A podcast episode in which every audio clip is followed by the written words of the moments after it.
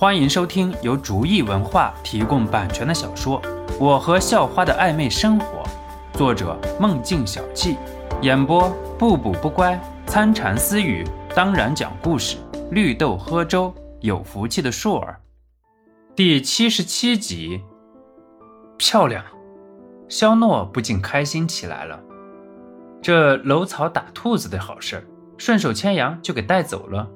于是，肖诺开始着手收集能量液滴。主人，你要先做出一个能量球，来供给整个地下基地的运行。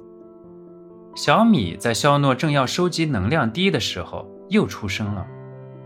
肖诺脑袋上冒出了三条黑线，这是要干嘛？先不说浓度那么大的能量滴自己能不能做出来，就算是能做出来。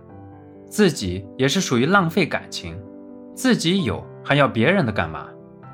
那我还要这个干嘛？肖诺很不满地问道。主人误会了，我的意思是，主人只要做一个能量滴，能够供给这个地下基地一会儿的运行就够了。和这个能量滴一比，那是九牛一毛的。小米没有感情地说道：“哦，那个，对不起哈，我误会你了。”肖诺很直接就道歉了。小米只是一个程序性的机器人，并没有对肖诺的感情变化有什么感觉，只是说出了如何凝集自然能，让肖诺来代替本身的能量液滴。小米啊，只能这样了。”肖诺很无奈地说道。没关系的，主人，这些已经够了。不过接下来的事情，我们要抓紧时间了。”小米说道。肖诺收了能量液，没有拖沓，直接奔着藏着玉雕的房间就去了。让肖诺兴奋的是，出了能量间的时候，再过一条直路就是放着玉雕的房间了。肖诺很快就进入了房间。肖诺自己都有点不太相信，任务能够这么简单。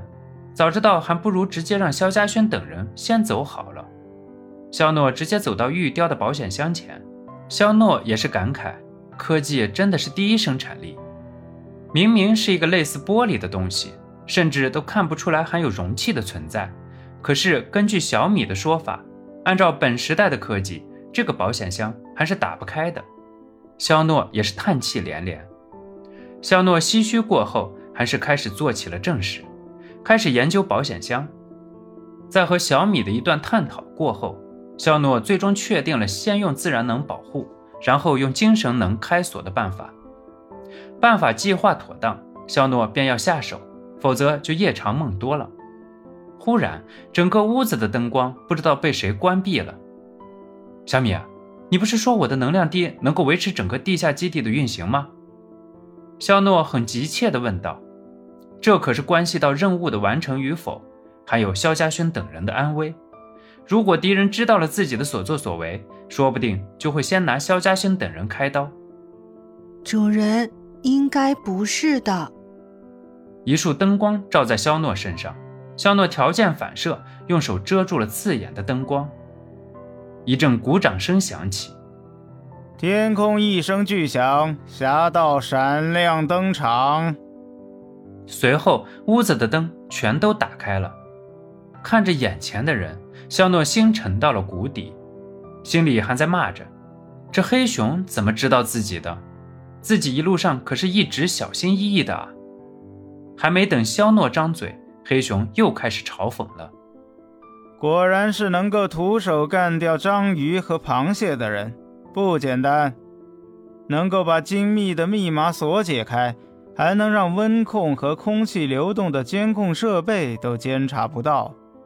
你能告诉我你用了什么方法吗？哼，你要是把我小叔等人放了，再让我把这三块玉器拿回去，我可以考虑告诉你。肖诺也是很不屑地说道：“哈哈哈哈哈，真是个小娃。”不知天高地厚，黑熊的眼神开始变得阴厉起来。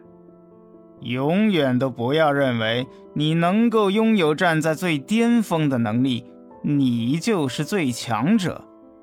你这样的最容易在阴沟里翻船。黑熊手一挥，出现一块光幕，上面的景象就是肖诺刚才从看守房间里出来的景象。没想到吧？把高科技的项目都躲了过去，最原始的监控设备你却没有在意。肖诺不禁爆了粗口：“你发现又能怎样？我依旧要按照我的步骤来。”肖诺装作很镇静地说道。